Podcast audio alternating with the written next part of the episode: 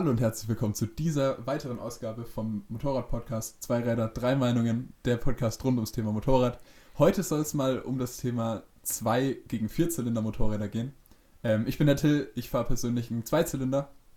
Aber einen ganz, ganz besonderen Ja, Zweizylinder. natürlich den, den Crossplane Zweizylinder. Genau, ich fahre praktisch ähm, das Gegenstück dazu. Ähm, insofern, dass es kein Crossplane ist. Ich fahre einen ganz normalen Twin Zweizylinder. Genau. Ja, und ich ähm, bin der Luca. Ich fahre zwei Ducatis äh, mit baugleichem Motor. Es sind zwei Ducatis. mit dem Desmo Sedeci Stradale von Ducati. Habe ich Ducati erwähnt eigentlich? Ähm, Also das sind Ach, zwei rote Frage. Ducatis. CP2. ist, ist es eine Ducati auch? Das sind zwei Ducatis. Ähm, so. Ist ein V4-Motor. okay. Aber wie viel PS hat der eigentlich? Ähm, der eine hat schmächtige 208 und der andere hat dann 215. Ja, das, also ich glaube, das reicht dann fast schon für die Landstraße, ne? Ja, ich komme in der Stadt zurecht, gerade so. Okay. in der Stadt, in der 30er-Zone kann man mal, Ja. kann man mal aufreißen. Ich glaube, dass die Diskussion heute deswegen interessant wird, weil ich euch einfach mal unterstelle, dass ihr Verfechter des Vierzylinders seid. Also ich auf jeden Fall. Und ich Also bin ja eigentlich starker Zweizylinderjünger. Und das, obwohl das, das merkt wir. man an deinen zwei Vierzylinder Ja, genau, und das, obwohl wir komplett konträr dazu die Motorräder aktuell besitzen. Das finde ich so witzig. Ja, ähm, wollen wir mal anfangen so mit unserer Historie zu dem Thema und unseren Auffassungen, die sich vielleicht geändert haben über die Jahre und die Fahrpraxis. Da kannst du ja mit, mit anfangen so. Mach Ja, ich. doch, sehr. Achso, du. Ja, Ja, oder, oder, auch der, oder auch der Till. Alles klar. Äh, ich persönlich bin ähm, von zwei Zylindern die äh, Ninja 400 als äh, Flatplane sollte das sein und den ähm, CP2-Motor in der MT-07 als ähm, Crossplane und äh, als Zweizylinder gefahren und dann halt noch die äh, Phaser 600. Das ist ein ähm, Vierzylinder 600 Kubik. Rein Vierzylinder. Genau, rein Vierzylinder und dann nochmal den rein Vierzylinder in der R6 2005, 2006 Baujahr, ungefähr sowas rum. Ja, also der relativ alte war das. Genau. Ja, gut. Ähm, Ja, Lenz. und Also ich bin als Einzylinder nur die 125er gefahren und zwar die ähm, CB 125R. Ähm, Zweizylinder dann auch die MT-07 mit dem Crossplane, die Ninja 400 und noch eine Ninja 250R. Ähm, das ist im Prinzip, es, es ist tatsächlich ein Zweizylinder. Du schaust schon so skeptisch. 250. Nee, 250 war das. Also So wirklich. wenig? Ja, du kannst googeln. Also das merkst du dann auch an der Leistung. Also die hatte nur 33 PS und das, den Unterschied merkt man wirklich. Genau, und an Vierzylindern bin ich gefahren. Einmal auch die, ähm, also ich bin eine Honda CB1 äh, 400er Vierzylinder, also es ist ein relativ altes Modell auch. Ich glaube auch so um die 2000er Grenze. Oh, stimmt, die bin ich auch gefahren, ja. Genau. Und die ähm, R6 bin ich gefahren. Okay. An Vierzylindern, ja. Dreizylinder noch gar nichts. Ähm, ja gut, also Einzylinder auch 125er damals. Ich glaube, da gibt es auch nichts anderes. Ähm, Die, der Die 96er, Sumos halt, ne? Der 96er Motor und der 93er. nee, nee, nee, ich rede jetzt von der 125er. Äh, Achso, ja, ja, okay. Ähm, nee, ansonsten danach eigentlich recht lang Zweizylinder. Natürlich die, die MT-07 Zweizylinder. Dann wollte ich auch unbedingt wieder einen. Äh, bin dann die KTM gefahren, die beiden Super Dukes, die ich hatte. Ähm, den Boxer von der GS habe ich jetzt ausführlich getestet und kennengelernt.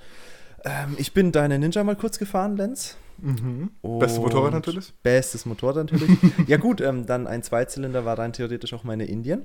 Also sogar auch praktisch der, der, der V2, der in ihr geschlummert hat mit den fast 2 Liter Hubraum. Genau. Der 2 Liter Schiffsdiesel. Ähm, den bin ich gefahren. Und ich habe mit Sicherheit noch welche vergessen. Ja, die, die eine, eine, eine Honda Rebel bin ich in der Fahrschule mal gefahren, eine CB500.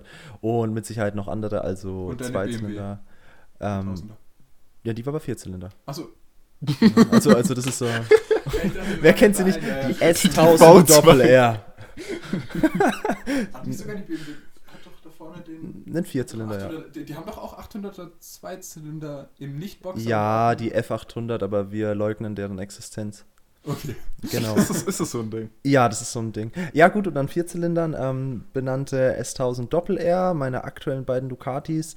Oh, eine CB650 bin ich gefahren. Ähm, ich bin auch schon die Phaser gefahren. Ich bin. Ähm, boah, und danach wird es, glaube ich, mau. Ja, nee, dann bin ich die, die älteren Doppel R bin ich gefahren. Ähm, Doppel Rs. Dann bin ich eine Gixxer gefahren, eine K5, K6. Ähm, ja, und lauter solche Geschichten. Ich bin die Aprilia gefahren. Welche Die, davon waren die, draußen? Äh, gedrosselt war die CB650. Die 650, okay. Ja, genau. Ähm, dann bin ich die, die Aprilia gefahren, die, die Tuono V4. Und ich glaube, das war es. Ja, Dreizylinder habe ich bisher nur die brutale 900 von MV Augusta erleben dürfen. Genau. Echt? Ja. Ja, also ähm, bei MV Augusta, da habe ich erst ein Video dazu gesehen. Oh nee, ganz kurz, ich muss noch mal reingrätschen. Und ich bin die ähm, Tausender Brutale gefahren, den, den Vierzylinder. Also Vierzylinder bin ich jetzt fast alles durch, bis auf die. Ach Quatsch, ich, ich habe so viel vergessen. Ich bin die R1 gefahren, ich bin die MT10 gefahren, den, so, den. Crossplane habe ich auch durch. Also ich habe jetzt eigentlich jeden aktuellen Tausender bis auf die Fireblade schon erlebt. Genau, so. Oh, die Fireblade ist natürlich auch toll. Ich wollte noch äh, kurz was zu MV Augusta sagen. Da gibt es auch die brutale 1000, ne? Finde ich Ja. auch ein sehr, sehr interessantes Motorrad. Aber das ist dann nochmal ein anderes Thema. Oh, das, ne, da können wir, können wir gleich reingrätschen eigentlich. War die nicht 1300 oder so? Nee, Nee, nee, nee, nee, nee. Die 1000 hatten nur glatt, glaub ich. Ja, ich glaube Ah, auch okay. 1000 glatt. Ähm, da können wir gleich reingrätschen. Also ich, ich bin in den Genuss gekommen, die beim letzten Kurventraining zu fahren, ähm, im letzten Mai. Und da hat mir der Händler sie auch sehr freudestrahlend in die Hand gedrückt und war, glaube ich, umso enttäuschter, dass ich sie wirklich nicht gut fand. Also was ich dazu sagen muss, die ist unsagbar handlich. Ich kenne kaum ein Motorrad, was so handlich ist, vor allem weil sie so groß und bullig erscheint. Aber die wiegt wenig, ne? Ja, aber die fällt so leicht in die Kurven, das ist unfassbar, das habe ich noch nie erlebt. Die war mir persönlich, ich mag ja, ich stehe ja sehr auf stabile Motorräder, mir war sie viel zu agil, viel zu handlich. Ähm, und dann, die hat auch sehr viel Schräglage gebraucht und wollte auch nicht richtig hängauf gefahren werden. Und vor allem, was aber ganz schlimm war, ich kenne kaum einen 1000er Vierzylinder, der so wenig Druck unten raus hat. Also die fährt halt extrem über die Drehzahl. Die dreht auch schnell hoch, aber die, da geht unten drum, passiert da überhaupt nichts. Das war wirklich, auch für einen reinen Vierzylinder, für einen Inline-4 war das sehr, sehr erschreckend. Und was ist deine Meinung zu einem Stimmelenker auf dem Naked? Weil die hat ja einen Stimmelenker, wenn ich mich recht entsinne. Ähm, ja, die hat, naja, also so. Clip-Ons. Genau, die hat so kleine Riser, ne? Mhm. Ähm, also im Endeffekt so wie deine Ninja auch. Mhm. So, so, so, so kleine Riser jeweils.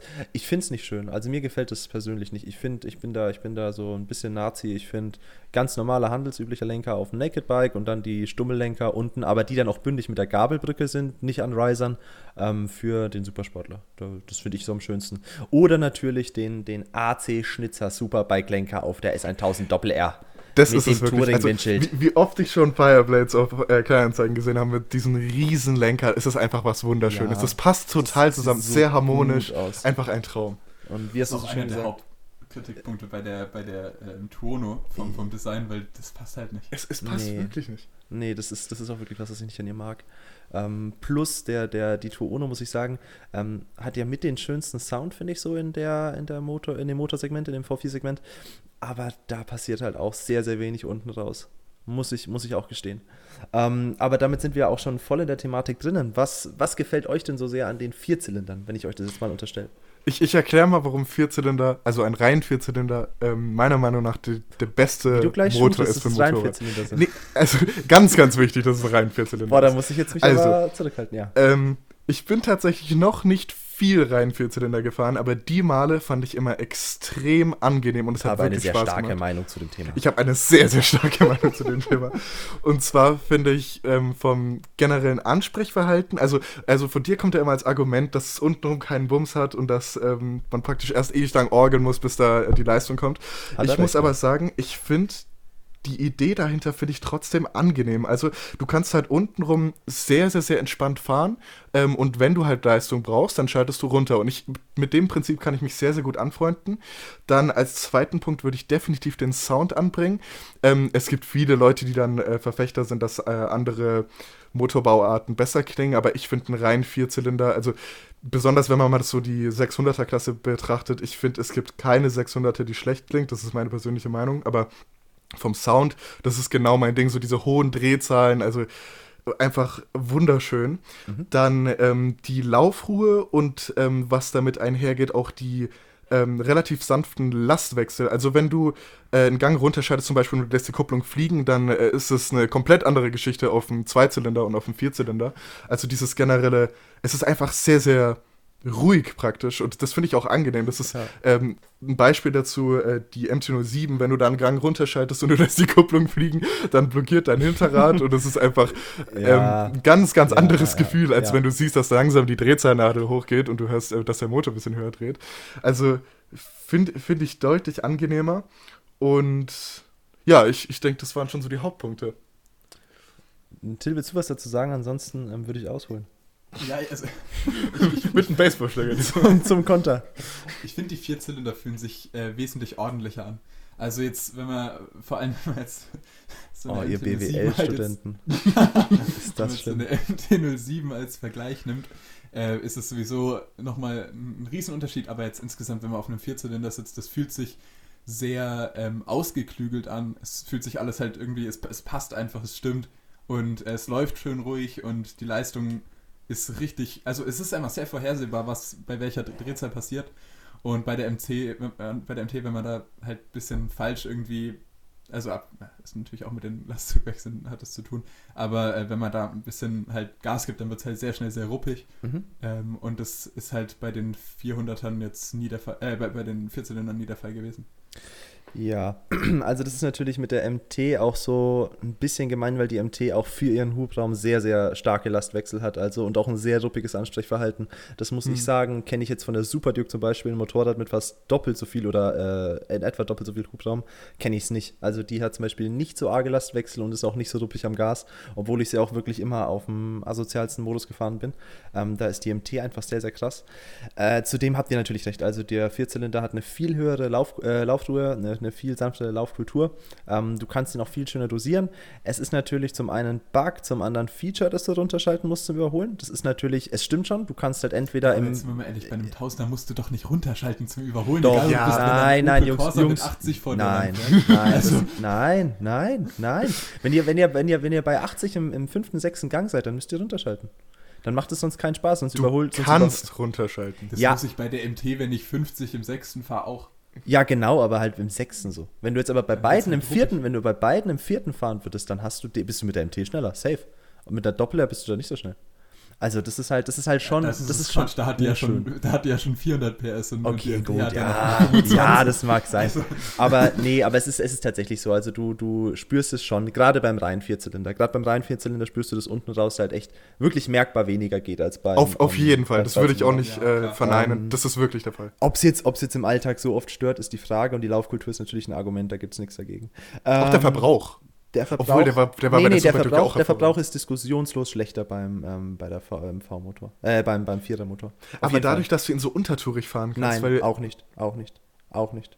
Der, egal, was du mit einem reinen Vierer machst, der wird mehr brauchen als der Zweizylinder. Wenn du jetzt die Super Duke oder eine GS oder auch die MT, wenn du die, wenn du die so entspannt fährst, wie du es dann mit dem Vierzylinder machst, verbraucht der Vierzylinder definitiv mehr. Immer also, noch. Als ich mal sehr, sehr entspannt gefahren bin, war ich bei, auf der MT bei dreieinhalb Litern. Ja, und das geht Echt? halt, das geht auch mit einer GS, wenn du es drauf anlegst. Krass. Und auch die, die Super Duke mit ihren 180 PS, die kriegst du auf unter 5 Liter, wenn du, wenn du dir Mühe gibst. Und du kannst dich bei der Doppler so sehr anstrengen, wie du willst. Rele relevant unter 6 Litern hast du nie bekommen. Und dann ist halt das, das ähm, klasse Gegenstück dazu, wenn du jetzt wirklich sportlich fährst auf der Super Duke und ich bin die eher ambitioniert gefahren, dann habe ich die höchstens an die 6 Liter bekommen und so eine Doppel R schämt sich nicht mal 7 oder 8 Liter zu nehmen, wenn du ihr richtig Hass gibst. Und da ist ja die Doppel R noch ein eher sparsameres Modell. Also wenn du jetzt das vergleichst mit dem CP4 von Yamaha, der Motor, der, der, der hat da gar keine Skrupel, Ja, auch mal das 8, stimmt 9 so. bis 10 Liter zu benutzen. Aber die Ähm. Fireblade beispielsweise, die ist deutlich sparsamer, auch was Spritverbrauch angeht. Ja. Auch als die Ähm, BMW. Aber ich, ich verstehe den Punkt, ja, das ergibt Ja, und was ich noch sagen muss, ähm, V4 versus ähm, Reihenvierter. Also der Klang ist natürlich ganz arge Geschmackssache, aber ich verstehe auf jeden Fall die Faszination hinterm, hinterm Reihenvierter. Der ist halt deutlich äh, höher frequent und hört sich natürlich so sehr nach, nach Rennstrecke an, nach Motorsport. Ähm, aber es hat natürlich auch einen Grund, warum in der MotoGP mittlerweile nur noch eine Marke ähm, den 3-4er benutzt und das ist Yamaha. Und die Yamaha hat tatsächlich einen Crossplane, wie wir wissen. Das heißt, sogar die haben die Zündreihenfolge, die eher einem V4-Motor gleicht. Das liegt daran, dass es physisch tatsächlich ein Fakt ist, dass der V4 eine bessere Leistungsentfaltung und eine höhere Leistungsabgabe hat als ein gleichwertiger Reihenvierer. Das ist auch, das ist tatsächlich so.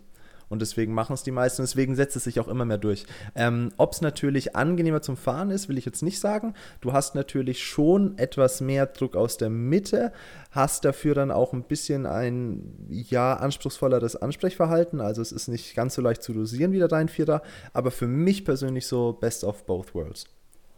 Wie würdest du es einstufen mit den äh, Lastwechseln, weil ich bin noch nie im V4 gefahren?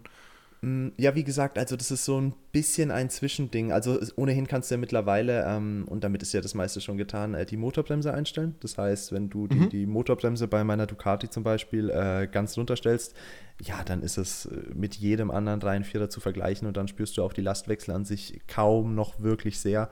Ähm, ja, und es ist auf jeden Fall weniger als bei jedem Zweizylinder. Definitiv. Es ist deutlich, es ist deutlich näher am Reihenvierer als am V2. Der Reihenvierer jetzt zum Beispiel die Doppler oder so, wo du die Motorbremse auch einstellen konntest. Aber die Doppler beispielsweise, die hat halt gar keine. Also das ist halt wirklich sehr ruckfrei. Ähm, kommt dann natürlich aber auch wieder darauf an, wie sehr du es jetzt im Alltag spürst, in Sachen, wie gut ist der Quickshifter, wie gut ist das Getriebe allgemein.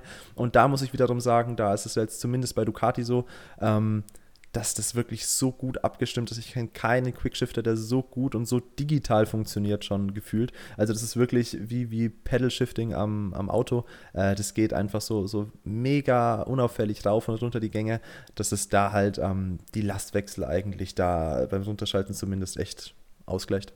Auch im geringeren Drehzahlbereich? Äh, also ist ja oftmals so, dass Ja. ähm, Quickshifter Ja, untenrum nicht ja. ganz so sauber arbeiten wie obenrum, Nee, weil sie auch für obenrum abgestimmt sind. Auch hervorragend. Also ohnehin schon mal besser als bei, bei vergleichbaren Zweizylindern, die ich jetzt so kenne und gefahren bin. Aber ja, auf jeden Fall. Jeden Fall auch mindestens so schön wie bei der Doppel-R. Bei der Doppel-R war es halt wirklich, da war der Quickshifter nicht gut. Also das, das wusste man auch, ich weiß nicht, wie es bei der ganz, ganz neuen jetzt ist, aber bei der äh, K67 war das wirklich so, dass der von BMW so bekannt teigig war, dass du da irgendwie nie den richtigen Druckpunkt hast rausspüren können und deswegen war das einfach nicht so schön. Also noch ein Vorteil, den Reihenvierzylinder gegenüber einem V4 hat, ist natürlich die Verfügbarkeit von Auspuffen äh, auf dem Nachmarkt praktisch. Also das ist, das ist wirklich ein Argument. Du Ja. bekommst ein komplettes Abgassystem für, ähm, ich sag mal, bezahlbare Summen und wenn du dann einen V4 hast, da wird, sieht das nochmal ganz, ganz anders aus. Also, Ja, das ist richtig. weil es halt auch einfach deutlich komplexer ist. Du hast halt bei einem Reihenvierzylinder direkt vier aneinanderhängende ähm, Downpipes. Sind es Downpipes? Mm, Krümmer Oder Krümmer einfach, genau. Ja. Ähm, und beim V4, da ist halt einfach deutlich mehr ähm, Metall auch benötigt. Und natürlich, du hast halt auch ein Monopol. Ich meine, wenn, wenn du ähm, Auspuffe anbietest für Motorräder, die ohnehin schon teuer sind, dann kannst du auch einfach mehr verlangen. Das ist, ist ja logisch. Ja, das stimmt. Ja, oder wenn du Akrapovic heißt. Ja, dann ist sowieso alles gut, wenn du so heißt. Ja, also das ist halt, weil ähm, so ein V4, also ich finde besonders auch die RSV4, wenn du da einen vernünftigen Auspuff drauf machst, was in Deutschland jetzt nicht so ganz möglich ist, dann klingt die so gut. Also wirklich, Ja. wirklich hat eine wundert, also wundervolle Klangentfaltung. Das kommt aber nicht so ganz rüber, wenn die eben mit einem Serienauspuff gefahren wird. Und es, es geht halt, also ich- zumindest jetzt weiß ich es von der Ducati, ähm, geht es halt nicht wirklich, weil wenn du 5000 Euro für einen, ich glaube, es war ja nur Slip-On, äh, Ja, ja. verlangst, dann Ja, ja. Das, das ist halt. Nee, und das Boah. klingt ja nicht relevant besser. Also das, das macht ja das ja, nicht das anders. ist halt auch noch das Problem. Man muss halt dazu sagen, dass die schon so eingetragen mit 106 dB ist und da irgendwie noch groß was dran zu verändern, ist halt irgendwie, da wird es nicht mehr lauter. Das kannst du nicht, das, das, das kriegst du nicht mehr homologiert. Also das ist halt so ein bisschen das Ding bei denen und Akrapovic macht dann halt den Gesamtklang nur noch ein bisschen dumpfer. Das äh, Mhm. wird dann leider nicht mehr lauter. Sehr, sehr schade. Ich hätte auch gerne den ähm, SE Project mit eingetragenem Mapping. Dann wäre sie auch nicht mehr so langsam, dann hätte sie 230 PS. Also, ja, ich meine, du hast ja gesagt, für die Stadt reicht's aus, aber ich denke, sobald so. du dann also Grad mindestens so. auf der Landstraße bist, da, da wird's halt eng einfach. Jetzt reden wir die ganze Zeit so von der Superlative. Wie seht ihr das denn, wenn wir jetzt in den kleineren Ich fragen, gehen? ja. ja, und da ist auch dann schon eher unsere Erfahrung auch angesiedelt mit eben einer 400er und einer 600er Vierzylinder. Und da ist natürlich nochmal viel krasser. Also ein ein 400er Vierzylinder läuft so unglaublich rund, ähm, weil es sind halt, also es sind halt mehr oder weniger einfach vier 125er Motoren nebeneinander mit, ähm, also es sind halt super kleine Kolben, bewegt sich nicht so viel. Äh, und da war es halt ähm, sehr, sehr krass, dass von unten raus wirklich gar nichts gekommen ist. Also wirklich gar nichts, gar nichts. Also du beschreibst es immer so bei den Tausendern. Ja, bei der BMW oder bei, bei, bei der XY kommt unten raus gar nichts. Aber da ist es wirklich gar nichts. Also da ist es so eine 125er bei Halbgas. Das sieht man auch an der Leistungskurve, Ja. wenn die bei ähm, 7 PS anfängt oder sowas und dann sich hoch auf 40, 50 PS oder wie viel auch immer die hatte, ich glaube 53 oder sowas, hocharbeitet auf äh, 14 oder 15.000 Umdrehungen, dann äh, ist natürlich klar, dass bei 4 oder 5.000 Umdrehungen fast nichts ist. Ähm, und da ist es nochmal wesentlich extremer. Da musst du schon zweimal downshiften, wenn du außerorts äh, überholen willst. Gleichzeitig fällt es aber auch sehr oft, dass ein Downshift wenig an der, äh, an der ähm, Umdrehung macht. Das stimmt, aber das hängt ja auch viel mit der Übersetzung Mhm. Ja, in jedem Fall. Aber jetzt bei, bei der CB1 ähm, war das eben, also CB1 kein 1000, das ist ein 400er, da war es eben extrem krass, dass man, wenn man vom 6. in den 4. gegangen ist, vielleicht einen Unterschied von 500, 600 Umdrehungen bei so 4000 Umdrehungen hatte. Mhm. Also das hat sich super wenig genommen und die dreht halt dann hoch bis 16 und da nimmt sich dann natürlich viel. Ähm, aber da ist es dann nochmal viel krasser, dass es halt so super, super ruhig ist. Und wenn man das jetzt mit einem 400er Motor zum Beispiel in der Ninja 400 vergleicht, ähm, dann merkt man einfach, dass es, äh, dass es sich oben raus viel wohler fühlt, aber dafür unten raus ähm, wesentlich weniger angenehm fahrbar ist. Also das ist jetzt da ganz klar, dass, also wenn man die ganze Zeit hochdreht, dann macht es mehr Spaß. Wenn man aber jetzt auch normal fahren will, dann ist ein, ist ein Zweizylinder in der Leistungsklasse schon, glaube ich, unumstritten besser. Also ich, ich finde, man kann das sehr, also ich, ich finde, man kann es gut veranschaulichen, wenn man sich überlegt, dass ähm, ein rein Vierzylinder die Leistungsentfaltung hat von einer ähm, klassischen E-Funktion und ähm, dann der rein Zweizylinder dann die eher so eine Nee, eine ganz normale äh, X-Funktion praktisch. Also oh, einfach X. Bitte nicht Mathe, ähm, also.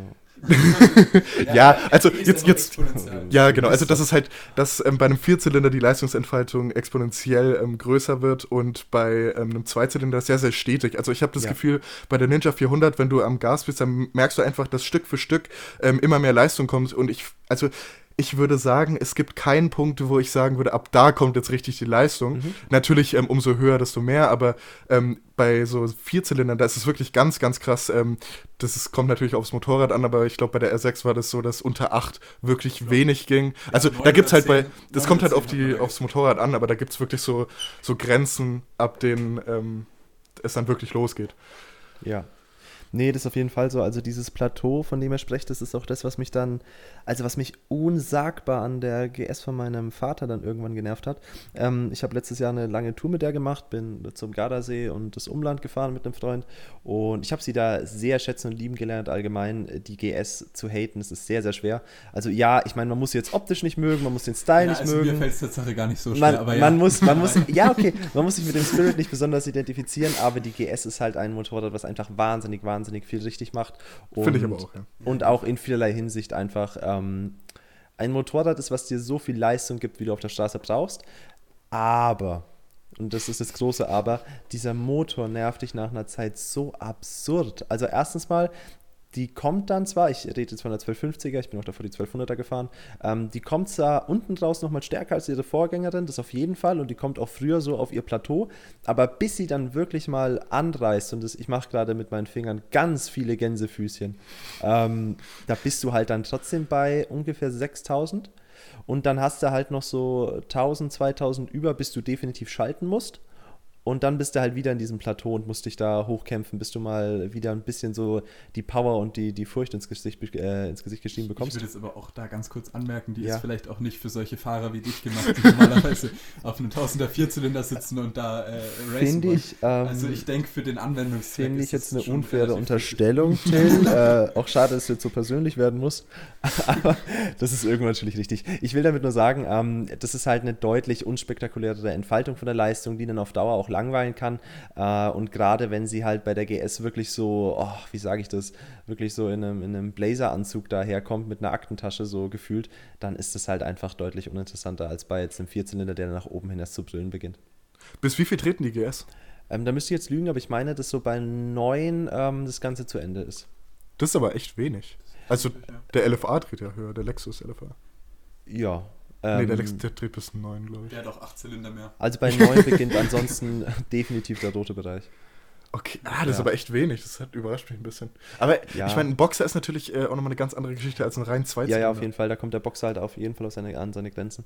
Ähm, bei der MT fand ich, war das halt eigentlich aber ähnlich. Die MT, ähm, Till, du wirst es kennen, die hat halt so ein Plateau zwischen, zwischen 4 und 7 und da bewegst du dich eigentlich die ganze Zeit. Also es war seltenst der Fall, dass es sich für mich mal gelohnt hat, das Ding bis oben hin auszubringen und unten da, raus da, ist. Weil es gedrosselt da, ist. Da, ist da, da, will ich, da will ich ganz kurz eingrätschen. Ja. Also das zwischen 4 und 7 tut sich am Drehmoment Moment fast nichts. Ja. Die Leistung, meiner Meinung nach, merkt man einen großen Unterschied bis 6000 und danach ist es komplett Plateau. Also es kommt ja, genau. gerade bis 10 oder 10,5 oder wie viel auch immer. Aber es liegt an der Drossel. Und das liegt, bin ich mir sehr sicher, an der Drossel. Also du fährst da wirklich Meinst in die Drossel du? rein und ab da hast du dann deine 48 PS und wenn du dir auch den Leistungsgrafen an, anguckst, dann mhm. fängt, glaube ich, bei 7 oder sowas fängt es ja an, ähm, über die 50 PS zu kommen und Ach, dann kommt halt da bis zu ihren wieder? 70 äh, theoretisch zu gehen.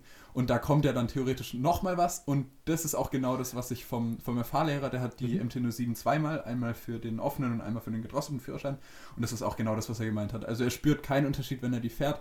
Ab 6, ab 7 ist er halt einfach genauso stark wie bei 6. Also jetzt, wenn du, Okay. wenn du 10.000 Umdrehungen oder 6.000 Umdrehungen hast, nimmt sich von der Beschleunigung Ich nehme die MT halt immer nur als 48 PS Modell wahr irgendwie, weil Ja, ich glaube, in stimmt, Europa, ja. in Europa fährt die nie offen rum. In Amerika ist das was anderes. Da, äh, Mhm. Ja, da ja, fährt voll. sie ganz oft offen, aber hier nie. Also Das- wenn du auf stimmt, ja. reinschaust, wie viele sind da offen? Eine? Es ist halt zwei? das A2-Motorrad. Also Ja. ich würde sagen, das weit verbreiteste mit Es Abstand. ist, es ist der Golf GTI unter den Motorrädern auf jeden Fall, ja. Ja, also. naja, also so schlimm jetzt auch wieder. ich, ich möchte so weit gehen. ähm, ja, nee, das auf jeden Fall. Äh, ich wollte noch ganz kurz was zur GS fragen. Was hatten die verbraucht? Weil das ist ja auch ein, eine Stärke von der GS. Ähm, ja, also ich habe da jetzt nicht so sehr drauf geachtet, ähm, aber wir sind natürlich da, haben so einen bunten Mix sind wir gefahren da auf der Tour natürlich. Ähm, relativ wenig Autobahn, ja, wie gesagt, 4, 7, 5 Liter. Und das ist halt. ja, aber ich denke, die kriegst du auch noch deutlich geringer, weil ich Ja. habe auch Ja, was von so drei schaffst- Litern gehört. Schaffst du, schaffst auf jeden Fall, aber ihr habt ja vorhin schon meinen Fahrstil so ein bisschen charakterisiert. Ja. immer langsam, immer lieber, langsam. lieber ein paar kmh weniger als ein paar zu viel. Ja, es ist ja, es ist ja eine Höchstgeschwindigkeit, Lenz. Keine Genau. Mindestgeschwindigkeit. Ne? Ja, eben. Nee. Also verstehe ich auch nicht, die auf der Autobahn dann auch wirklich die vollen 120 fahren müssen. Also das Ja. finde ich halt einfach, sind halt einfach Raser in meinen Augen. Ja, nee, das finde ich nicht gut. Ja, ähm, ein Thema, was natürlich auch angeschnitten werden muss, so die 600er Gattung. Also jetzt haben wir über so die A2-Bikes geredet, sagen wir jetzt mal bis 600, 700. Was ist denn so zwischen 600 und 1000 eure Meinung? Also wenn wir über so 600er und 900er sprechen und das frage ich deswegen, weil ich glaube zu wissen, was jetzt kommt.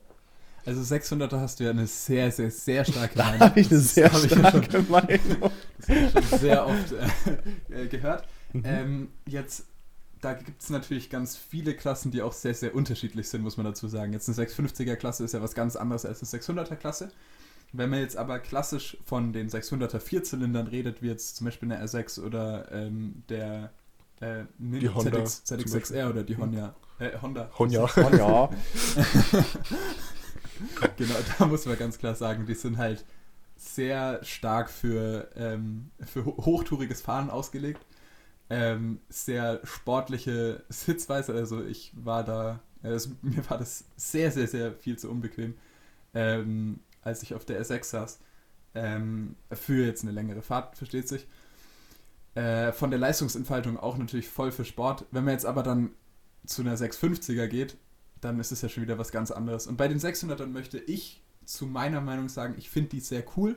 Ich finde, dass äh, man die mh, relativ gut an die Grenzen von dem, was sie können, bringen kann, äh, ohne zu sehr die Straßenverkehrsordnung zu missachten. ähm, da habe ich dich auch mal, ich, das, das ist mir so brennend im Kopf geblieben, da sind wir mal äh, gefahren, da warst du auf deiner, äh, auf der BMW, da hatte ich dich gefragt, ob das denn nicht nervig ist, dass man das Motorrad nie ausfahren kann, dass man da nie das, was es eigentlich kann, Ja. Tatsache spürt und dann hast du Tatsache geantwortet, äh, naja, kann man schon. Das ist halt die Frage, wie oft. ähm, also, es geht halt, es, es ist halt ähm, dahingehend, denke ich, ein bisschen besser, dass man bei der R6 wesentlich ähm, mehr Gas geben kann, beziehungsweise wesentlich mehr Vollgas fahren kann und hochtouren, hochtourig fahren kann, wo ich jetzt im Vergleich, wenn ich beim BMW-Video von dir mich dran erinnere, ähm, selten Drehzahlen über 6 gesehen habe. Also es war eigentlich immer zwischen 4000 und 6000 Umdrehungen. ja. Und dann ist es natürlich eine ganz, ganz andere Fahrweise. Aber dahingehend denke ich, für die, fürs, für die Straße ist eine 600er, denke ich, nicht verkehrt. Es ist ja aber auch nicht nur ein, du kannst hochdrehen, sondern du musst ja hochdrehen, um Leistung zu bekommen, ne? Ja, genau. Das ist halt dann, das ist halt dann so ein bisschen so ein Anreiz. Das unterscheidet halt nochmal die 600er von der 1000 Klasse, äh, von der 1000er Klasse, weil wenn du jetzt sagst, bei einem reinen Vierzylinder 1000er, da, ko- da kommt untenrum nichts, ähm, das ist halt immer verhältnismäßig, weil die wird trotzdem wahrscheinlich bei weniger als der Hälfte der Drehzahl mehr Leistung haben als meine Peak und ich finde meine Peak, das ist jetzt nicht wenig. Also klar, das Ja. ist jetzt nicht die Welt, aber Das ist langsam sehr ist es auf keinen Fall. Ja, ja. Du bist trotzdem schneller als die meisten Autos im Straßenverkehr und ähm, das ist, ist, ist eine sehr, sehr subjektive Sache.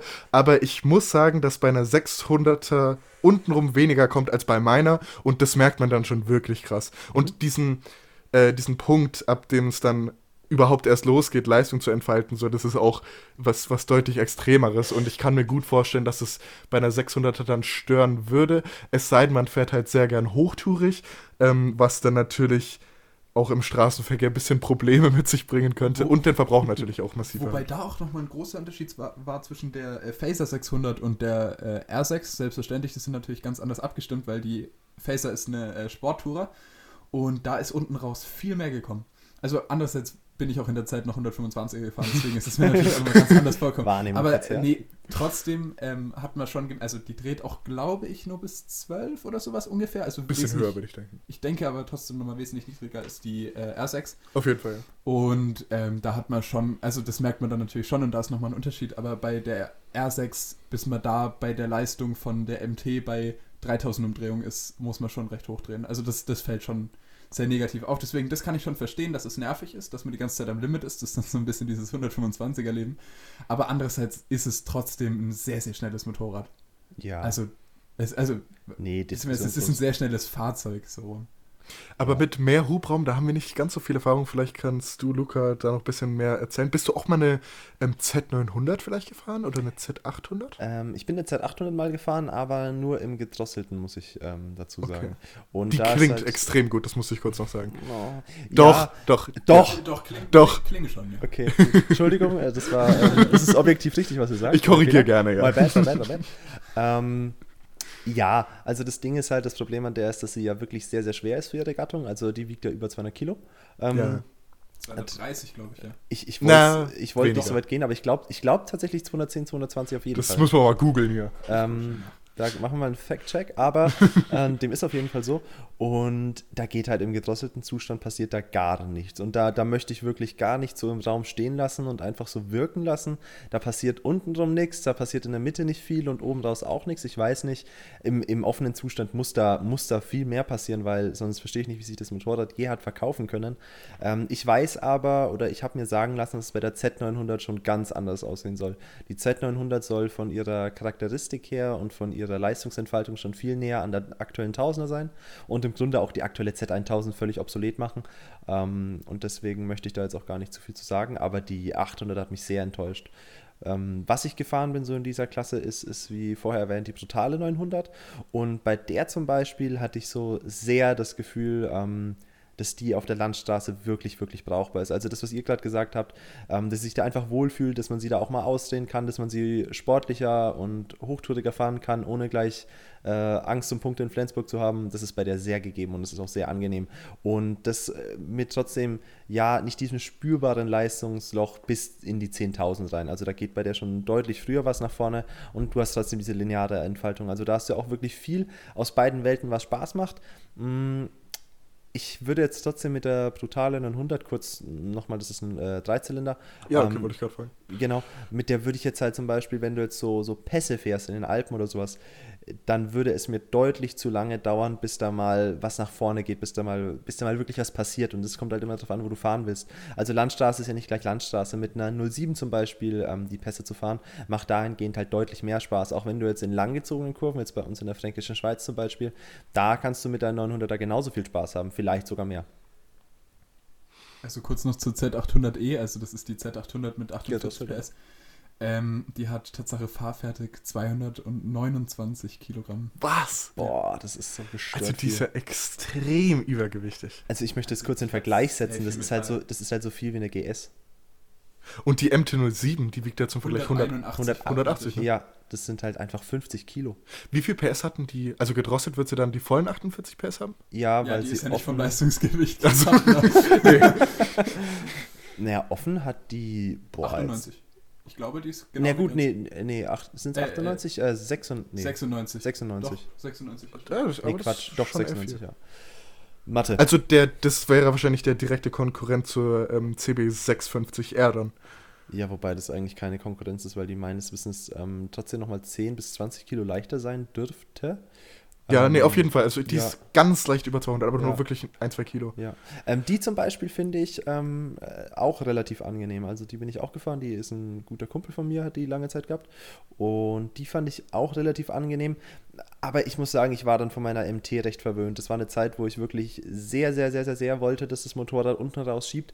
Da war es mir einfach deutlich zu wenig auf der CB. Obwohl sie dann wirklich oben raus sehr gut mithalten konnte mit der MT und man den Unterschied natürlich in der Fahrpraxis nie gemerkt hat. Also es hat sich, das ist auch so ein bisschen der Punkt am Zweizylinder, der fühlt sich halt viel brutaler an, als es im Ende ist. Man denkt mhm. ja noch immer so, im Durchzug muss doch der Zweizylinder stärker sein als der Vierzylinder und es ist halt auch im selben Gang nie der Fall. Also da gewinnt auch stets, wenn du so Vergleichstests und Vergleichswertungen anguckst, gewinnt da immer der Vierzylinder. Und das, wie gesagt, das, das, das hat mich sehr, sehr sauer gemacht früher, weil ich immer dachte, naja, aber komm, die MT schiebt so böse unten raus oder die Super Duke, die geht so assi. Aber das ist wirklich so viel mehr Gefühl als dann tatsächlich Realität. Und das wollte ich lange nicht wahrhaben. Ja. Das kann man sehr, sehr gut vergleichen äh, mit einem Auto, Diesel versus Benziner. Der Diesel, der fühlt sich einfach viel, viel kraftvoller an, einfach nur durchs Drehmoment. Und im Endeffekt ist ja das gleiche bei einem 2 äh, gegen 4 Zylinder. Da hast du halt auch das Drehmoment, was viel früher anliegt und auch deutlich ruckartiger. Sehr ähnlich, was dir halt die, ähm, ich sage jetzt mal frech, die Illusion gibt von äh, unbändigbarer Geschwindigkeit. Das ist auch bei der äh, Ninja 400 zur äh, MT-07 äh, der Fall äh, weil wenn man da jetzt mal sich nebeneinander stellen würde, theoretisch, und da gucken würde, wie schnell die jetzt auf, einer 100 mhm. auf einer Teststrecke oder halt ähm, bis zum Topspeed fahren, fahren dann wird ziemlich schnell klar, dass an sich die von der Leistung sich wirklich nicht viel nehmen. Ist natürlich klar, die sind beide 48 PS äh, gedrosselt. Man merkt, dass die MT mehr Drehmoment hat, klar. Also das, das fällt auf und das fällt auch auf in der Beschleunigung am Anfang, so bis ungefähr 130 oder sowas hätte ich jetzt gesagt.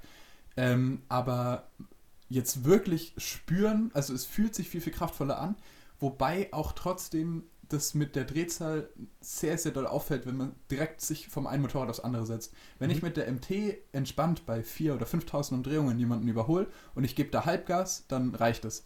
Wenn ich mich danach auf die Ninja setze und ich versuche das Gleiche, dann fällt mir beim halben Überholvorgang auf, scheiße, es geht irgendwie nicht so doll vorwärts, wie ich dachte.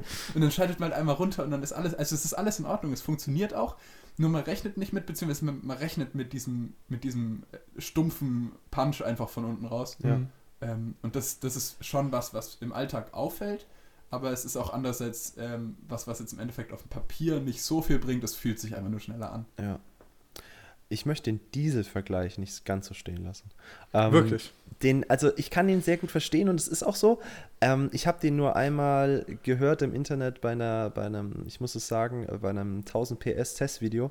Da habe ich es in einem Kommentar gelesen, dass man die Super Duke damals mit einem Dieselfahrzeug verglichen hat. Und das fand ich so gemein. Ähm, also das, das, das, das, hat, das brennt mir auf der Seele, dazu sagen, dass es im Ganzen trotzdem nicht so ist. Also die Zweizylinder können unten, äh, oben raus dann trotzdem schon auch böse noch vorwärts gehen. Anders als jetzt der herkömmliche Diesel beispielsweise tut. Und ja, es ist schon nicht so, dass nur unten raus jetzt ein kurzer Kick kommt und danach passiert nichts mehr. Das meinte ich auch gar nicht. Ich meinte eher ähm, mit dem Punch von unten raus. Also ähm, ein Benziner, der gibt eher das Gefühl, dass er zieht und der Diesel eher, dass er schiebt. Also weißt du, was ich meine? Bei einem Zweizylinder kommt oben raus trotzdem viel. Also Zweizylinder, zumindest jetzt der rein Zweizylinder, ich habe jetzt nicht wirklich das Gefühl, dass der abflacht, zumindest jetzt bei meinem ungedrosselten Motorrad. Mhm. Ähm, also, das ist jetzt nicht so, dass dann nur bis vier gedreht wird und dann flacht er ab wie bei einem wirklichen Dieselmotor. Okay. Aber ähm, so dieser, ich meinte jetzt das, ähm, Pun, den Punch, wenn du tatsächlich Vollgas gibst. Das ist aber auch das Gleiche, wenn man von unten raus oder von oben raus vom Motorrad das jetzt vergleicht. Ich finde, unten raus schiebt ein Motorrad viel mehr, als es oben raus tut. Und oben raus fühlt es sich viel mehr nach Ziehen an. Ähm, weil dann natürlich auch der Leistungsgraf ist ja auch, äh, also, das, also das Drehmoment steigt schneller ich, an. Ich möchte mich jetzt auch wirklich auf das Schieben und Ziehen versteifen. Ja. Doch, wirklich, nee, aber das, das, äh, also ich finde, es gibt schon, schon sehr das Gefühl und auch wenn man ähm, okay. sich mit Motorrädern nicht auskennt und ähm, man sitzt das erste Mal so zu irgendwie drauf, dann fühlt sich das, ähm, das unten raus schon, finde ich, sehr, sehr doll danach an, dass du halt aggressiv nach vorne gedrückt wirst. Mhm. Und dieses nach vorne gezogen ist eher so bei den Vierzylindern der Fall gewesen und das dann wesentlich angenehmer und Ich glaube, ich verstehe jetzt, was ihr meint. Ja, auf jeden Fall. Das stimmt. Das, das Kon die Kontrolle ist, finde ich, ein gutes Stichwort auch. Also der, der Zweizylinder, gerade wenn es dann gern 1000 oder darüber hinausgeht, ist natürlich in der Regel auch schwerer fahrbar. Also da kann ich jetzt natürlich nicht für eine GS sprechen, weil die GS ist natürlich wahnsinnig easy zu fahren. Ähm, aber im Vergleich musst du natürlich bei einer Super Duke äh, muss der gleichwertige Fahrer auf der Super Duke viel mehr arbeiten, als es auf einer S1000R muss, auf einer Tuono muss, auf einer Street Fighter muss, äh, etc. Ähm, fernab der Tatsache, dass mittlerweile ja auch fast jeder Tausender-Motor ein Vierzylinder ist, ähm, musst du halt viel eher, ich will jetzt nicht sagen fahren können, aber das Motorrad verlangt dir viel mehr ab, weil du einfach, du musst in der Regel öfter schalten. Ähm, das Schalten hat dann auch einen höheren Einfluss auf deine Fahrdynamik und auf die Fahrstabilität. Du musst im richtigen Gang sein, was da ein bisschen mit reinspielt und vor allem sind halt die Lastwechsel einfach bei Weitem nicht so leicht irgendwie in den Griff zu bekommen. Wenn du jetzt in, während der Kurvenfahrt merkst, okay, ich muss ein bisschen vom Gas, damit ich die Kurve jetzt noch enger bekomme und muss dann aber das Gas wieder anlegen, dann ist das ein echter Punkt, wo du Angst hast als Super Duke-Fahrer davor. Jetzt nicht mal, weil das Hinterrad irgendwie groß wegrutscht, aber weil in dem Moment einfach eine Unruhe durch dein gesamtes Fahrwerk geht. Das haben die bei der neuen Super Duke schon besser gemacht, als es bei der alten der Fall war, aber es ist natürlich bei einer S1000R, bei einer Doppel-R, bei einer Panigale schon mehr, aber da ist es vergleichsweise einfach ganz wenig Stress in der Kurve, das Gas relativ weit zu schließen, bis es vom ähm, Last in den Schiebebetrieb geht äh, und es dann einfach wieder zu öffnen. Das ist halt wirklich da überhaupt kein Thema von der Fahrdynamik jetzt her. Und das ist halt schon ein Punkt, wo man sich auch überlegen muss, ähm, wo will ich da hin. Es ist natürlich auch dann ein Punkt, dass man letzten Endes sagen muss, auf dem Rundkurs, auf der Rennstrecke wird der gleichwertige Fahrer dann allein schon deswegen auf dem Vierzylinder definitiv schneller sein. Ich habe noch, äh, also kurz was zur Fahrdynamik bei einer Tausender. Da kommt jetzt ganz, ganz gefährliches Halbwissen, deswegen schnallt euch mal an. Und zwar ähm, habe ich gehört, dass ähm, bei einem rein Vierzylinder da, also durch, allein durch die Motorbauart mehr Stabilität ist und dass du praktisch mehr in die Kurve zwängen musst, als ähm, jetzt einen vergleichbaren Motor in äh, V2 oder V4, durch die Kreisekräfte innerhalb des mhm. Motors. Ist das, ist das so? Mm, ja, das ist schon so. Du hast halt mehr rotierende Massen im Inneren des Motors, weshalb du grundsätzlich ähm, dann natürlich dann mehr Kraft brauchst, um sie ihrer, ihrem gerade Auslauf zu entreißen, jetzt blöd gesagt. Mhm. Ähm, und halt auch alle in einer Richtung nebeneinander. Genau, genau, genau. Deswegen hat ja Ducati zum Beispiel ähm, die gegenläufige Kurbelwelle.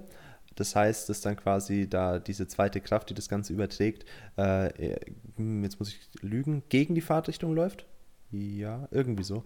Ähm, auf jeden Fall sorgt es dann dafür, dass das Ganze quasi ausgeglichen wird. Und dadurch schaffst du es halt bei der Ducati ähm, relativ agil, ob der stabilen Bauart zu sein.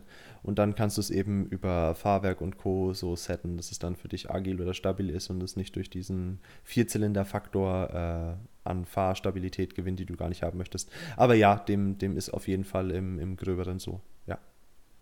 Ich finde auch, also das ist vielleicht einfach nur ein, ein sehr, sehr subjektives Gefühl, aber ich habe das Gefühl, dass ein Vierzylinder generell sich ähm, deutlich stabiler fährt, deutlich angenehmer und dass ein Zweizylinder generell eher agiler ist. Ich, ich meine, das kommt mhm. natürlich sehr, sehr aufs Motorrad an, aber die Vierzylinder, die ich gefahren bin, die waren enorm stabil und die, also die Ninja 400, die ist sehr, sehr stabil, das überrascht mich auch sehr, aber jetzt äh, ganz extrem verglichen mit der MT, was jetzt auch noch ein sehr, sehr extremes Beispiel ist, aber ähm, also hatte ich immer so den Eindruck. Du hast natürlich jetzt da viele Faktoren, die damit reinspielen, ob ein Motorrad jetzt mhm. agil oder stabil ist.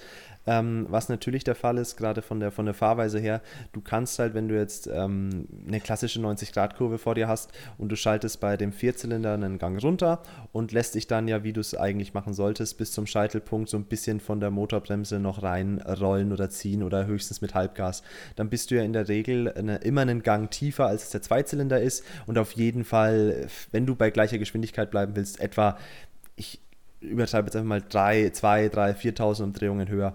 Ähm, und diese Drehzahl gibt dir natürlich auch wahnsinnig viel Stabilität. Je höher der Motor dreht und je mehr Motorbremse du in diesem Moment dann auch hast, beziehungsweise je mehr du einfach äh, Kraft und auch in gewisser Art und Weise Zug auf der Kette hast, und je weniger die Gefahr droht, dass du vom ähm, Last in den Schiebebetrieb kommst, desto stabiler fühlt sich das Motorrad natürlich am Ende des Tages an. Das macht es auf jeden Fall kontrollierbarer, vor allem wenn, die, wenn du einfach das Gas anlegen hast, anliegen hast. Ähm, dann kannst du das Ganze besser dosieren, dann ist es stabiler und es ist halt beim Vierzylinder einfach leichter gegeben als jetzt beim Zweizylinder, wo du dann in der Regel von der Drehzahl her ähm, schneller fällst, wo dann mehr Motorbremse wirkt, wo du dann mehr mit dem Anliegen spielen musst und deswegen, ja, würde ich schon sagen, dass du auf jeden Fall präziser und stabiler mit dem Vierzylinder um die Kurve fährst. Ja, und jetzt, also ich würde jetzt mal gern zum Dreizylinder kommen. Mhm. Das ist, also da habe ich gar keine Erfahrung mit. Ähm, ich habe nur sehr, sehr gemischte Meinungen auch gehört, dass es praktisch ähm, von zwei und vier Zylindern praktisch so ein Kompromiss ist. Ist ja auch sehr, sehr logisch. Ähm, aber dass es eben von beiden nicht wirklich das Beste mit einbringt. Ja, also da muss ich, muss ich Ähnliches sagen. Also großer Hype-Motor war ja lange der MT-09-Motor, der CP3. Mhm. Ähm, da hat man auch eigentlich nur Gutes von gehört und von seinem Incredible Talk in der Mitte gesprochen, dass das so crazy sein muss. Ich habe jetzt in der Praxis tatsächlich mit Einzelnen geredet, die das nicht so ganz wiedergeben konnten, die gesagt haben, dass sie das irgendwie nicht ganz so wahrgenommen haben, dass der trotzdem viel mehr am Vierzylinder ist. Ich kann jetzt nur sagen, wie gesagt, ich habe jetzt bisher leider nur die Brutale genießen dürfen. Die ist auch von ihrer ganzen Art her deutlich näher am Vierzylinder und ich denke, das ist auch in der Praxis so, weil du einfach trotzdem ähm, weniger Hubraum pro Zylinder hast als beim, beim Zweizylinder und das sich auch nicht so richtig die Waage hält zum, zum Vierzylinder hin. Ähm, aber es macht es trotzdem deutlich nutzbarer als bei einem gleichwertigen oder gleichkubikigen, ist das ein Wort? Vierzylinder. Das auf jeden Fall. Gleichkubikigen. Gleichkubik- Also wenn nicht, dann gibt es das Wort ab jetzt halt. Jetzt ne? ist es und du. ja, nee, das auf jeden Fall. Ja, aber ich denke, der Dreizylinder wird eine Nische bleiben. Und obwohl ja die letzte Speed Triple sehr beliebt war, ist es die aktuelle ja zum Beispiel schon nicht mehr so sehr. Komischerweise. Weil ich glaube, dass da einfach die Vierzylinder durch variable Ventilsteuerung beispielsweise oder die V-Bauart haben die einfach so sehr vom Druck unten raus nachgelegt, was der Dreizylinder einfach irgendwie nicht nachreichen konnte. Habe ich so im Gefühl gehabt.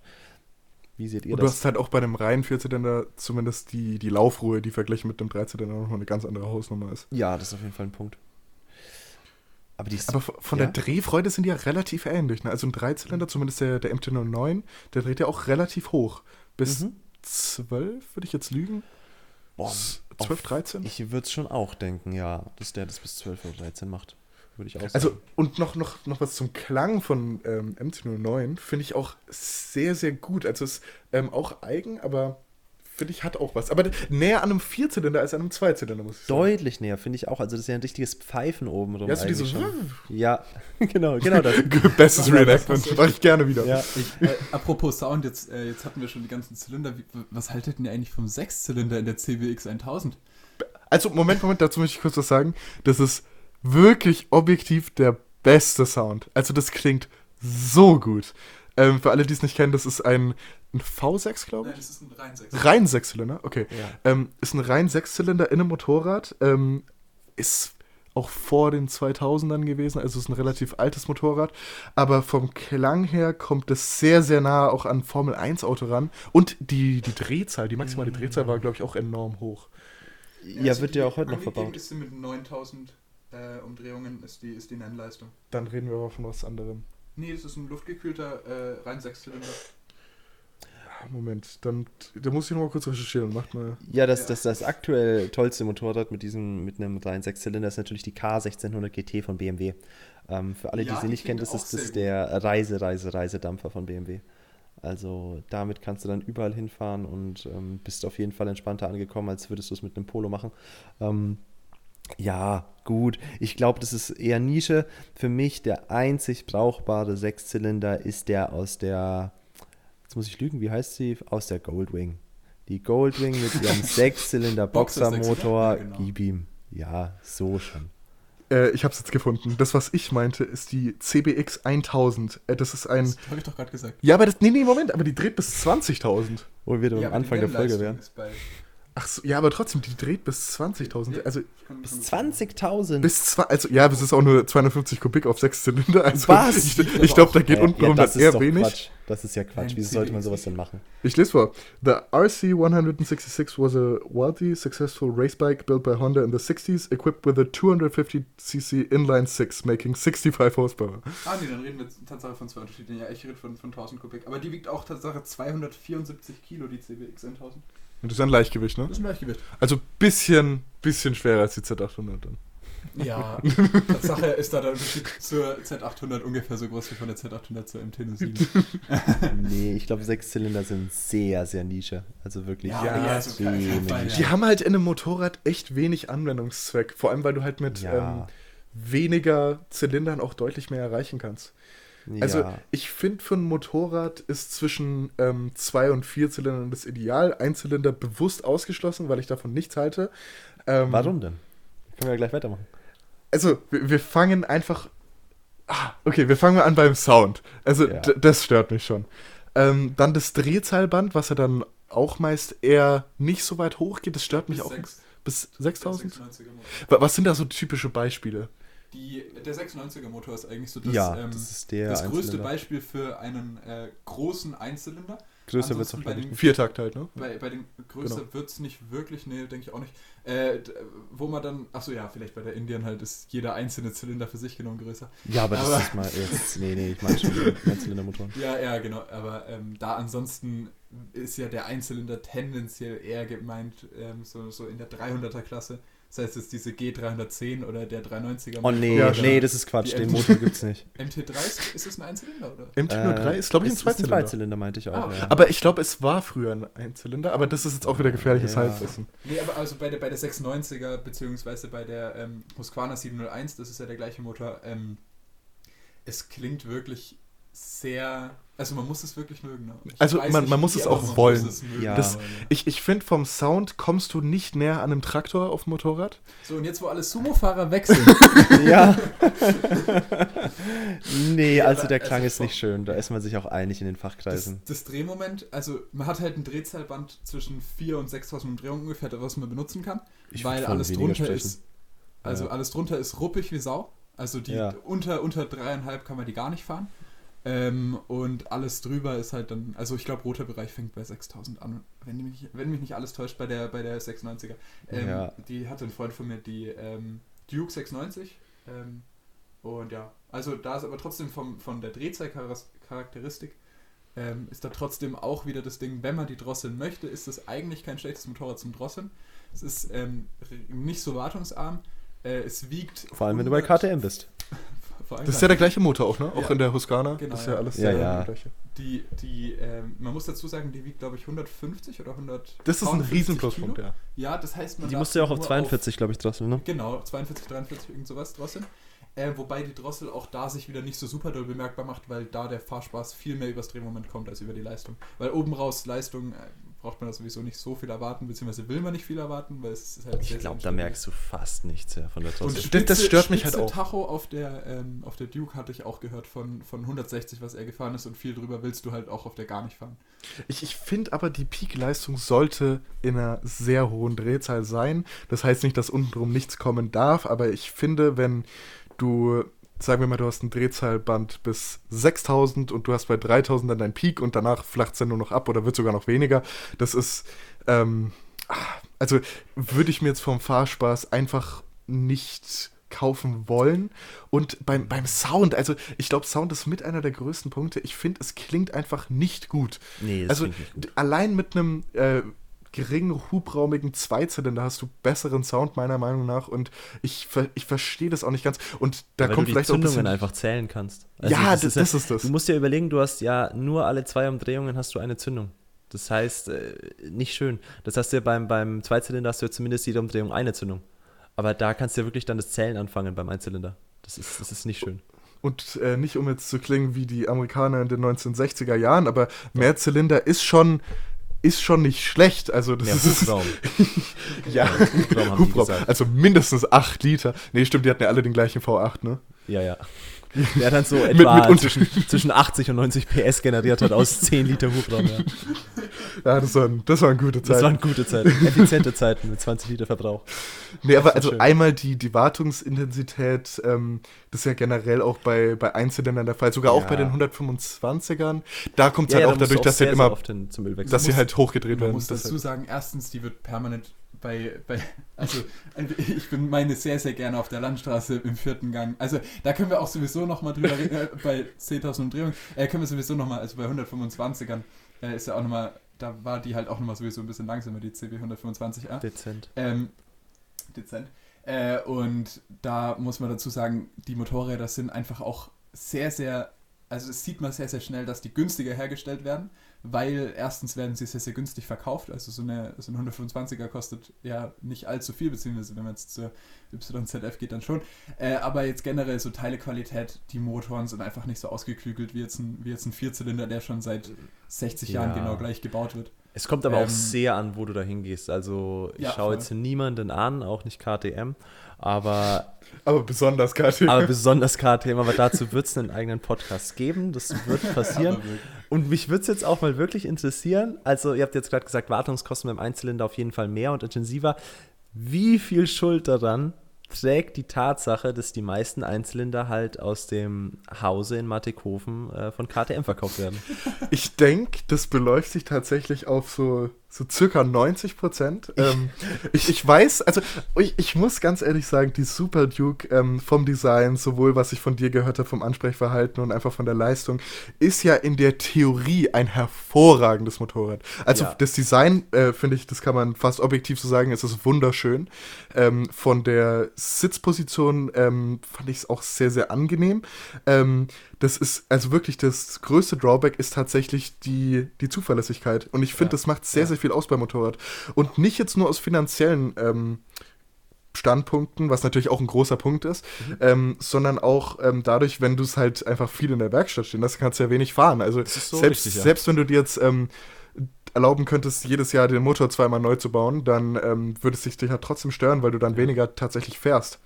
Also, um Aber da muss man auch dazu sagen, ganz kurz, die, ja. die meisten Firmen sitzen, glaube ich, zusammen so an Bord vom, vom Vorstand und sagen so, wir brauchen, wir müssen eine neue Nische treffen und da wird dann der Einzylinder direkt abgestimmt und die sagen, nee, also Zuverlässigkeit, wir machen super Motorräder, wir können jetzt nicht sowas rausbringen. und KTM sagt dann, also Hopfen und Malz sowieso schon komplett verloren.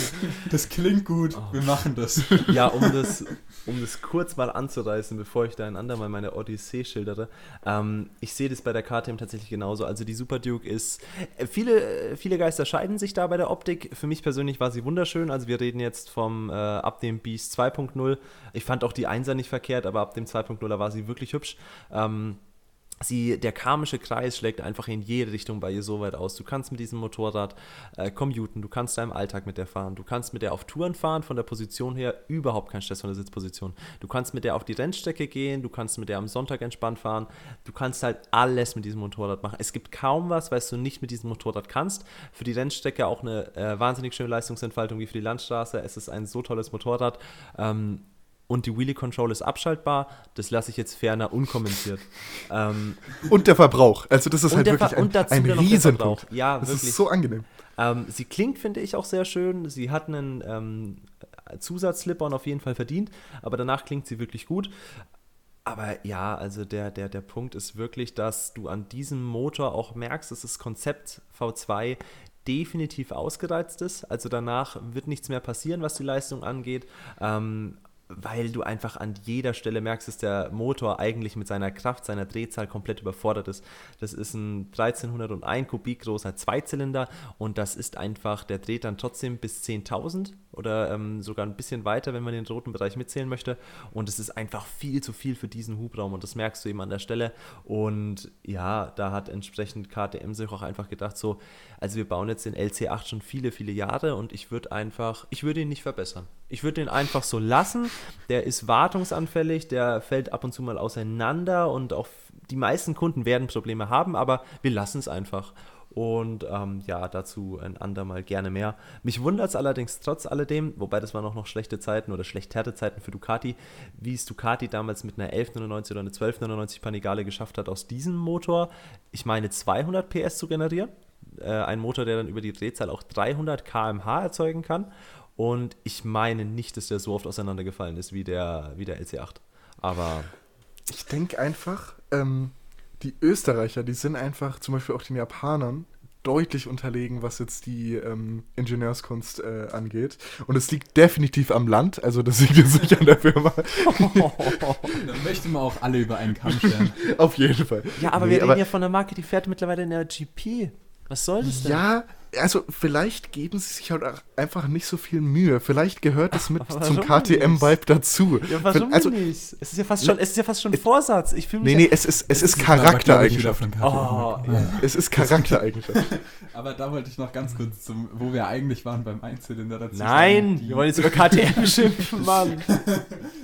bei, bei, bei, den Einzylindern ähm, in der 300er-Klasse äh, bei der, vor allem die 390er, da ähm, hört man ja ausnahmsweise sehr, sehr Gutes von, von KTM, äh, weil sie halt in der Klasse doch äh, echt gut ist mit dem Gewicht und äh, ja, vor allem im Vergleich, weil da als Einzylinder nur die G310 steht, die ja mhm. nachweislich nicht so das allerbeste Motorrad in der Klasse ich hasse ist. sie. Nicht so Sei es den 15 PS oder 33 ich hasse sie, hat die, glaube ich, ich, ich so sehr. ähm, oder dem, dem Aussehen, das ist halt auch nicht so das schönste Motorrad, leistet halt sehr wenig ähm, und klingt wirklich wie eine 125er. Also, der, Also die, hatte die ist jemand auch legit Fahrprüfung- nicht schneller. Die ist auch legit hatte nicht jemand schneller. Fahrprüfung neben mir. Ähm, doch, ich glaube, die schafft 140. Wow! Da hatte jemand Also für ein Fahrprüfung A2-Motorrad. neben mir Und die klang wirklich wie eine 125er. Ähm, ja, genau, aber da, ähm, wenn man wirklich auf dem Motorrad einsteigt und man ist leicht und klein und dann ist es vielleicht okay. Das ist das Stichwort. Also wenn du halt ähm, 40 Kilomädchen bist jetzt so als Anhaltspunkt, dann ist es auch nochmal eine andere Hausnummer. Aber ich denke, wenn du ähm, bisschen mehr wiegst, dann wirst du das sehr, sehr schnell 120 vergessen. Kilo Stier bist, dann, dann bringt Nee, das dann wirst Motorrad du, nicht wirst du nicht glücklich, auf keinen Fall. Ja. Ja, aber also was, was mich auch noch stört an der ähm, Duke 390, die sieht aus wie eine 125er und du musst wirklich, wirklich Sie bisschen ja Motorräder die kennen. 125er. Boah, dazu auch zur, zur RC93. Ne? Da fällt Also es ist- was es ein. ist das willst, du die, willst du die Geschichte erzählen, Till? Die schöne RC93-Geschichte. Äh, die RC93 sieht ja ähm, der 125er RC recht ähnlich. Die haben dasselbe Die Chassis. haben- es ist nur ein Die anderer haben, Motor. glaube ich, auch die gleichen. Wobei ich glaube, die 125er hatten einen schmaleren Reifen. Ich glaube, die 93er hatten 150er Reifen, die ähm, 125er hat wahrscheinlich einen 130er Reifen oder so. oh, das ist möglich, ja. glaube ich. Aber in jedem Fall ähm, waren wir da vor, vor einem Laden gestanden und da stand halt dieses Motorrad. Und äh, wir haben uns ein bisschen unterhalten, haben das Motorrad gesehen. Und dann hatte ich, äh, also ich, ich kannte jemanden, der die RC 125 hat und hatte ich so gemeint, ja, bei der 125er, da kann man ja sogar das ABS ausstellen. Und ich frage mich, wofür und wie auch immer. Ist ja, ist ja voll das Track-Tool oder so. Und dann äh, haben wir uns das Motorrad halt, ange sind wir halt hingegangen, haben uns das angeschaut. Und ähm, haben halt so ein bisschen, ja, also der Motor ist irgendwie klein, das sieht so aus, als wäre da ein Loch im Rahmen. Das ist alles ein bisschen komisch. Und dann kam irgendwann der Besitzer raus und dann hat der Luca relativ laut die Worte gesagt, ach, das ist ja gar nicht die 125er. Und es war halt aber wirklich keine Absicht, weil ich das einfach die ganze Zeit nicht gecheckt habe und dann irgendwann lese ich das so, weil die sich halt wirklich, die sind da das gleiche Motorrad. Außer der Schriftzug natürlich. ne? Das ist halt wirklich der Anhaltspunkt. Ja, und dann Also bin ich, ich, ich meine sogar, dass der Hinterreifen einen deutlich kleineren Unterschied hat zwischen den beiden. ich weiß es auch nicht mehr. Es hatte, war halt auch nicht zuträglich, dass ich dann mit den Worten, wenn ich groß bin, will ich sowas auch mal fahren, zu meiner Super Duke zurückgelaufen bin. das war ein bisschen gemein. Ähm, ja, Aber wir respektieren alle Motorradfahrer. alle. Das Ach so, stimmt. so, okay. Ja, aber Außer so. Yami Noob ist ja ein sehr, sehr großer Vertreter von der RC93, meine ich nicht. Ja, aber das ist halt Quatsch. Das. Ja, aber, aber das verstehe ich auch immer nicht. Da können wir jetzt auch einen Abstecher machen, die Amerikaner. Ähm, warum? sich, ja. Nein, ich, ich will nicht politisch werden. Aber warum tun die immer so, als wäre irgendwie alles über 125 Kubik ein Track-Tool? Also es gibt da wirklich, äh, ähm, es gibt da wirklich YouTuber, die sagen, ja, die beste, das beste Track-Tool habe ich mir jetzt aufgebaut, das ist eine MT-07 und das reicht vollkommen aus und vorher bin ich meine R3 gefahren. Die tun ja so, als wären es die übelsten Waffen. Also das ist ja total verrückt Ja, bei denen. ist Da, doch auch da muss ich, ich muss ganz kurz die Amerikaner da verteidigen in dem Aspekt. Ich denke einfach, dass die meisten Rennstrecken, die die so zur Verfügung haben, relativ klein sind, ähm, was es natürlich dann auch Hast du obsolet schon macht, mal da jetzt Laguna richtig viel gesehen? Ja, du- also den du kannst spezifische? Beispiele. Ich, ich meine jetzt die, Hast die du man so als. Ja, pass auf, ich meine jetzt so der, der Casual-Typ in Minnesota oder so, der da in seiner, zu seiner Local Go-Kart-Bahn geht und da dann Rennen fährt. Ja. Und was halt noch ein, ein, Punkt ist, ist es halt einfach der Kostenpunkt. So eine Ninja 400 auf äh, Track umzubauen oder auch eine R3, Oh, das ist nochmal eine ganz andere Hausnummer. In, in Amerika haben sie auch die ganzen Steuern und die Abgasnormen und das ganze Zeug, was es dann so teuer macht. Müssen Ich sich aber selbst ja versichern. Das ist tatsächlich. Ja, oder halt einfach nicht Ja, und der, und der Führerschein ist bei denen ein Wochenendkurs. Also entschuldige, wenn ich jetzt, wenn ich jetzt nicht so wirklich Empathie für deren Kosten-Leistungsrechnung empfinde. Ja, ja, aber Luca, der Anreiz, mit einem schwachen Gefährt auf einer Strecke zu versuchen, das absolute, absolute Maximum rauszuholen, ist doch schon auch groß. Ja, aber das kann ich ja mit denen schon eher auf der Landstraße machen. Da brauche ich nicht auf die Renne damit so. Mit denen, also mit denen kann ich Die ja. haben halt keine Landstraße. hat auf der Landstraße auch nichts verloren. Die, die haben aber nicht wirklich Landstraßen. Also so, das, das ist ein. Till, Also das gehört. ist eher was Europäisches. Ich, ich will, dass du weißt, dass ich das gehört habe. ähm, Du hast dort viel Ja. Highways und du hast manchmal Backroads und wenn du halt in, einem, in einer hügeligen Gegend wohnst, dann hast du auch die ähm, sogenannten Twisties, also halt einfach, ähm, die sogenannten Twisties. ja, so Serpentinen. sehr Also ihr tut jetzt, ihr tut jetzt schon sehr so, als gäbe es da drüben den, den, äh, die Route 66 und nichts anderes mehr. Also weiß Aber ich es, es ist wirklich der Fall. Cars. Guck, guck einfach mal auf die Infrastruktur. Es ist sehr, sehr viel Highway äh, mit mindestens acht Spuren, weil ansonsten kommst du ja nicht vorwärts. Es ist ähm, relativ wenig Backroads und Ja. die, die Backroads, die sind tatsächlich auch nicht ansatzweise so gut ausgebaut wie die meisten Landstraßen. Es gibt auch schlechte Landstraßen in Deutschland, aber wenn du da mal vergleichst, wie viele ähm, Risse und Verhältnis, im Potholes Verhältnis sind. auf jeden Fall, aber Ja. ähm, es gibt schon auch sehr viel spaßige Strecken jetzt gerade. Auf jeden Fall. Ja, nee, nee, das wollte ich gar nicht abstreiten, aber Ähm, ich würde sagen, der, ja. die grobe Mehrheit ähm, Ich verstehe, ich, ich, kann den, ich kann den Reiz auf jeden Fall nachvollziehen, ähm, ein klein hubraumiges Motorrad ähm, richtig an die Grenzen zu fahren und auch auf der Rennstrecke zu bewegen. Aber es fällt mir halt trotzdem, wie gesagt, oft auf, dass so ein Yemi Noob und Co. halt einfach da äh, wahnsinnig immer für die, für die 600, äh, nicht mal 600, sondern so 300er plädieren und das, nee. Es, es stimmt, aber das ist eher so ein, so ein US-Ding. Das habe ich Ja. auch in, in Europa eigentlich selten so erfahren. Das sind dann wirklich 600er, Tausender. Ja. Ja, ähm, kleine Conclusio vielleicht noch so für die, für die A2-Motorräder, dass wir da ein bisschen was mit auf den Weg geben, was für wen. Kauft euch eine MT-07. Genau, ihr kauft euch alle eine Ninja 400 und ähm, am besten auch meine, äh, damit ich dann eine Tausender haben kann. Äh, also ich oh, das fände würde, ich jetzt auch noch interessant. Das möchte ich danach bitte noch hören, wohin ihr denn vielleicht upgraden wollt. oder wir machen das als ganz separates Thema. Okay. Okay, gut, ja. Okay, also ähm, ich würde, also das ist jetzt meine Meinung dazu. Ich denke, im A2-Bereich bist du mehr oder weniger angewiesen auf einen Zweizylinder oder wenn du es unbedingt willst, dann halt so diese klassische ähm, 701. Ähm, aber ich denke, mit einem Zweizylinder, ich denke, mit einem Mhm. Zweizylinder bist du am besten bedient, da der Zweizylinder halt untenrum auch Wumms hat und die Drossel nimmt halt obenrum ähm, am meisten, also die Drossel arbeitet im oberen Drehzahlbereich am effizientesten. Das heißt, wenn du bei einem Vierzylinder ähm, großteils das obenrum wegnimmst, dann hast du halt untenrum wenig und dann obenrum wenig. Das heißt, also ich bin, ich bin tatsächlich auch ein Verfechter von ungedrosselten Motorrädern. Die Ninja 400 ist ja nicht gedrosselt, die hat einfach ähm, so wenig Leistung, dass sie eben in das A2-System passt. Ähm, aber ich denke, wenn man etwas drosselt, dann auf jeden Fall einen Zweizylinder.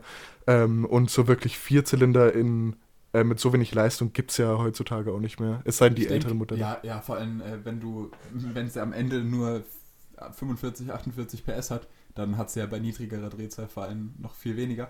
Ähm, ich denke, mit, mit einem gedrosselten Vierzylinder hat man im Prinzip eine Ninja 400, aber halt sehr, sehr, sehr schwer. Ähm, vier, die Vierzylinder sind ja alle, also das heißt, die CB650 wiegt ja auch 200, meine ich. Hm. Ähm, die sind alle recht schwer und von der Leistung und vom Drehmoment lässt sich da halt wesentlich weniger erwarten, also beziehungsweise bei der Leistung ist halt alles ähnlich, aber jetzt vom Drehmoment lässt sich wesentlich weniger erwarten wie bei einem, äh, als bei einem größeren äh, Zweizylinder, wie jetzt der MT-07 oder der SV650. Ähm, und deswegen denke ich, ist man bei denen am besten bedient.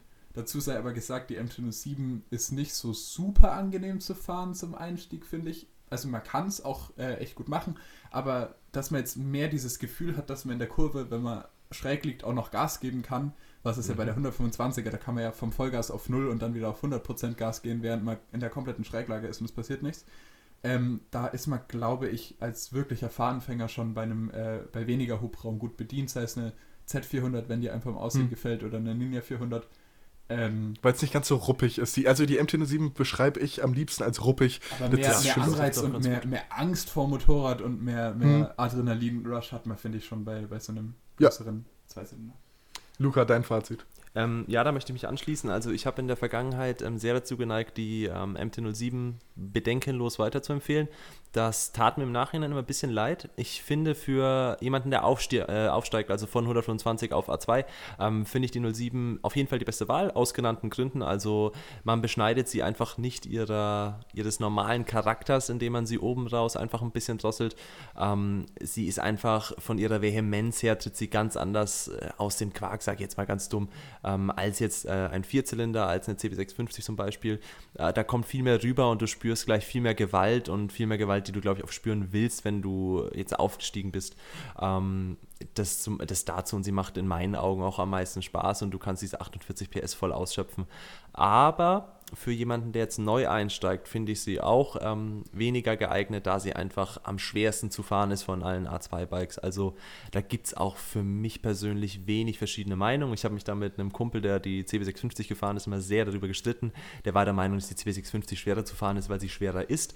Ähm, das Gewicht zum Beispiel, ja, das Gewicht zum Beispiel finde ich da relativ irrelevant. Klar, jetzt für, für so ein 1,50 Mädchen, was jetzt da gerade neu einsteigt, da sind 20 Kilo dahin und daher schon viel, aber das wird wirklich nur im Rangieren irgendwie spürbar. Sobald das Ding mal über 15, 20 km/h fährt, ist das Gewicht völlig irrelevant und da macht es einfach deutlich mehr aus, wie leicht das Motorrad vom Ansprechverhalten her zu fahren ist und gerade Ja, wenn du jetzt Geometrie halt. Genau, und gerade wenn du jetzt neu einsteigst, ähm, dann wird die, die 07 halt schon relativ viel Angst machen, wenn du da das Gas anlegst. Und das ist halt bei einem Ja, Vierzylinder deutlich angenehmer. Deswegen Aufstieg 07, definitiv. Wenn du jetzt neu einsteigst, finde ich die CB650. Ninja 400, ja. Äh, finde Genau. ich die CB Ninja 400, ja. Finde ich die CB650 ähm, wirklich, wirklich gut. Aber bei der CB650 muss man, glaube ich, auch mal den Preis anschneiden, weil die kostet ja doppelt so viel wie die MT-07. Also da würde ich schon. Doppelt mir so doch viel drei- nicht. Nein, aber die kostet, glaube ich, fängt die nicht bei, bei 11 an? Nee, ich glaube nicht, dass es so teuer ist, aber bitte recherchiere das noch kurz, während Also ich. die, na, die, die ist deutlich teurer. Also gebraucht Deutlich, kriegst ja. du die für so 7, 8 vielleicht. Ja. Also- aber man muss jetzt auch fairerweise sagen, wenn ich die aufmache, dann hat die, glaube ich, volle 96 PS und dann habe ich da wirklich stimmt, ein. Motorrad, was ich danach, ähm, gerade jetzt als jemand, der jetzt da äh, nicht so viel Leistung braucht und will, ähm, sehr gut benutzen kann. Also danach habe ich ja wirklich ein Motorrad, was mir auf der Landstraße noch Jahre reichen kann, was jetzt, wie gesagt, bei der 07 oder bei, mit Verlaub, der Ninja jetzt nicht der Fall ist. Mit viel Also Verlaub. Die, die, die ist Tatsache wesentlich günstiger, als ich dachte. Also die fängt unter 9 an. Ähm, bei der, die Ja, MT ist aber trotzdem noch ein nämlich. gutes Stück günstiger. Wenn du sie Aber, bekommst. ja.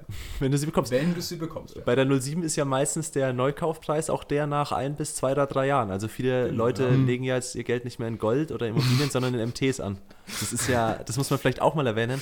Du kannst ja mit Fug und Recht eine MT nach drei Jahren noch fürs gleiche Geld verkaufen, wie du sie gekauft hast. Vielleicht einen Tausender runter. Das ist unsagbar. Ja. Gut. Dann. Ja, aber was, was sagst du jetzt eigentlich zu den 400er Motoren? Du hast jetzt nur die 650er empfohlen. Das ist ja echt gemein. Was Gut. mit ungedrosselten Und Fahrzeugen? damit sehen wir uns nämlich in der nächsten Die Ninja Folge 400, wieder. ja, genau. Das ist Ähm, damit beschließen wir unseren Podcast.